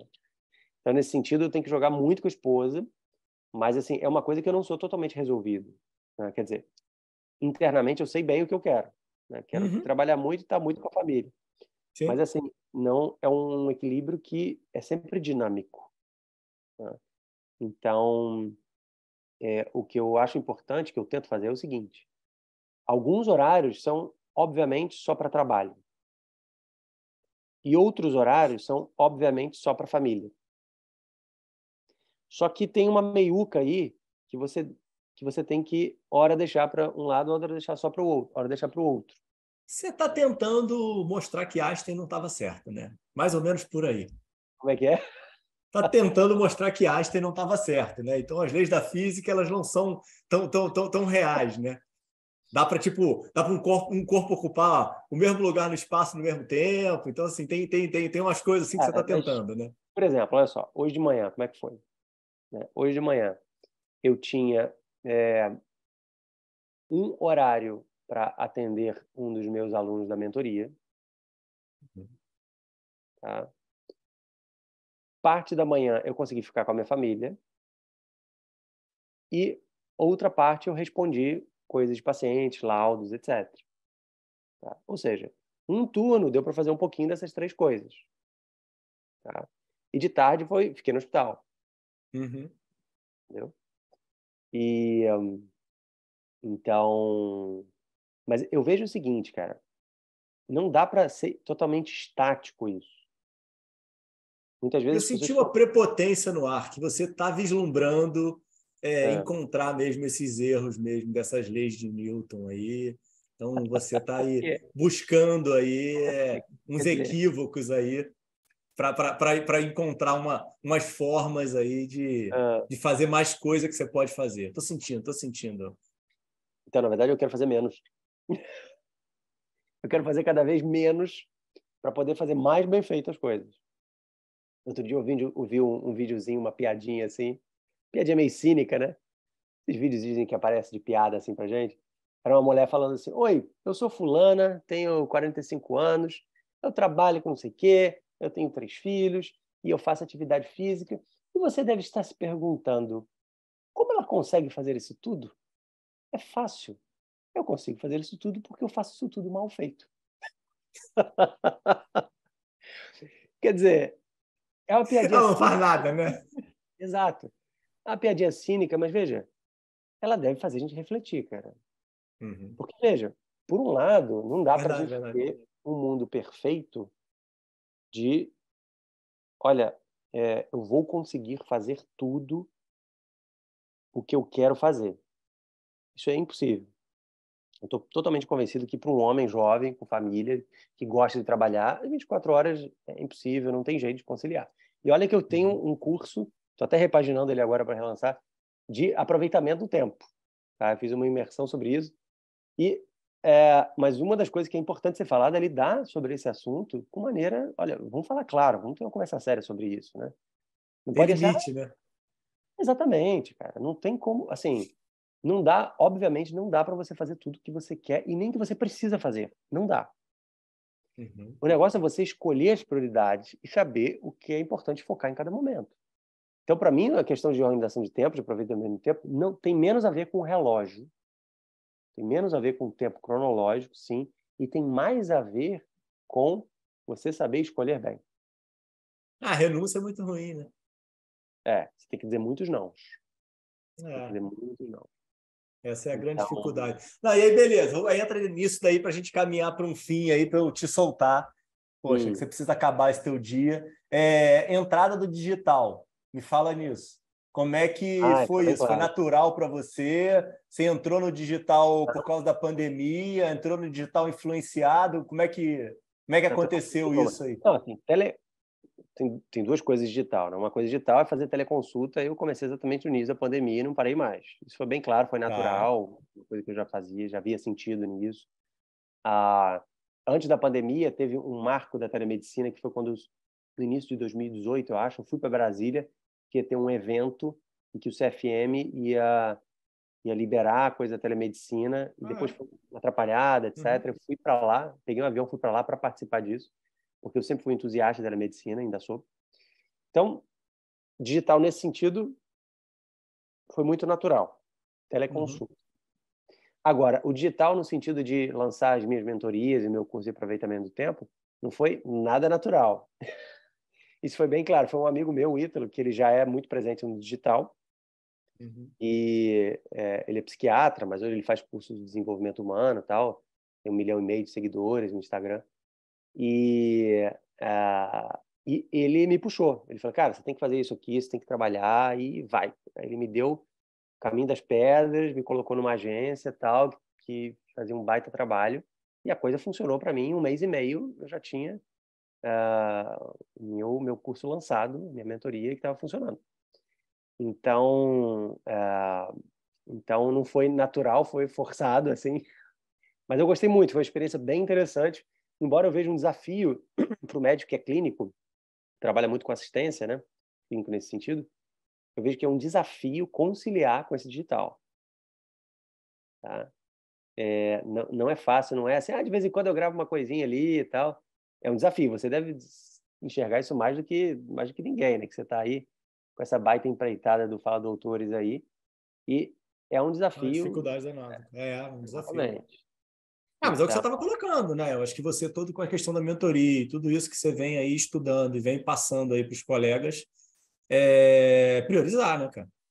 Sim. Então, é você conseguir entender o que, que você quer mesmo com aquilo, com um processo, Sim. e colocar aquilo como um projeto é, real e profissional que pode falhar, pode dar errado e também, né? são escolhas, né? Não é que pode falhar, é que se você não falhar, o, o erro, claro, não, né, o erro responsável, etc. Uhum. Mas é uma etapa do, de você ser bem sucedido, né? Se você, é, é, é totalmente. falhar logo. Falha logo, porque senão você vai estar achando que o projeto é maravilhoso, tem um sonho, fica idealizado, e, e, e, você não alcança aquilo ali, não sai do lugar. Né? Outro dia circulou uma dessas frasezinhas do, do Richarlison aí da seleção brasileira. Uhum. É, ele falou assim, pareceu piada, mas dá para refletir sobre essa frase. Ele falou assim: Olha, quem para para pensar acaba pensando parado. É, é um joguinho de palavras, tá bom, piadinha, mas, cara, de fato, se você só ficar parado pensando, você fica parado, cara. Assim, é. quer dizer, você tem que botar para jogo de algum modo. Né? Tem que fazer um MVP, sim. tem que testar sim, sim, sua ideia, você tem que queimar a tua ideia, no sentido de ver se ela, botar ela para ver se funciona assim ou não. É, desde ideias bem, ó, vou, vou para um consultório próprio, olha, vou mudar de área, olha, vou, vou fazer um projeto assim, vou empreender, Cara, se você ficar só conjecturando muito tempo, cara, você vai achar que aquela ideia é perfeita e só falta condições externas para ela dar certo. Às vezes não é isso. Tem que botar ela, pra, tem que falhar logo para identificar seus pontos de erro e aí sim construir uma casa mais bem construída. É, verdade. E me diz o um negócio, dentro desses teus projetos hoje aí, é, continuando aqui no profissional, é, é muito definido para você a questão do, da, da, assistência e do, do lado clínico.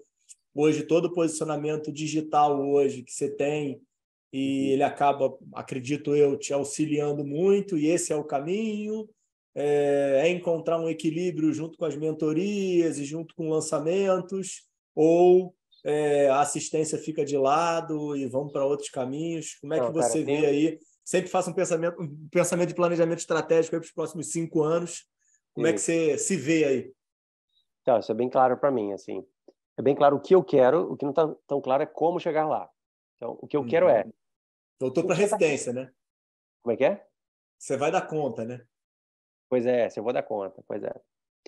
Então, assim, o consultório já está fluindo muito bem e a, é, dentro da neurologia geral, que é o que eu faço, eu acabo atuando muito com neuroimunologia, né, esclerose múltipla e outras doenças inflamatórias, assim, porque foi minha área E foi todo aquele teu background lá da UF de Exatamente. doutorado e tudo mais que Exatamente. te consolidou quem você é.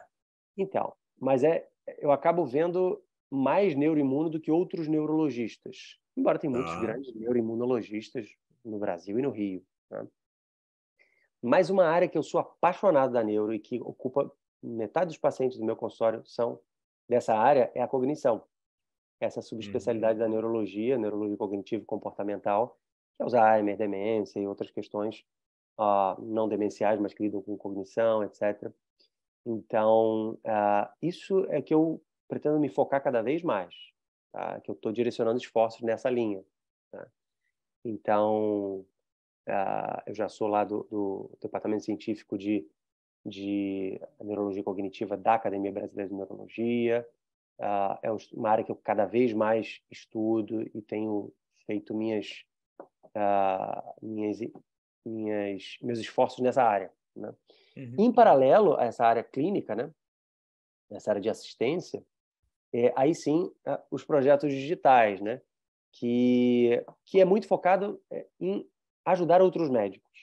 Eu realmente, uhum. assim, é, eu vejo como uma certa missão mesmo. Eu acho que vale a pena compartilhar algumas reflexões, alguns conhecimentos, assim, de outros médicos para lidarem com algumas escolhas profissionais e, principalmente, né, como ele ele ter uma boa, uma saudável relação a sua vida pessoal com a sua vida profissional, né?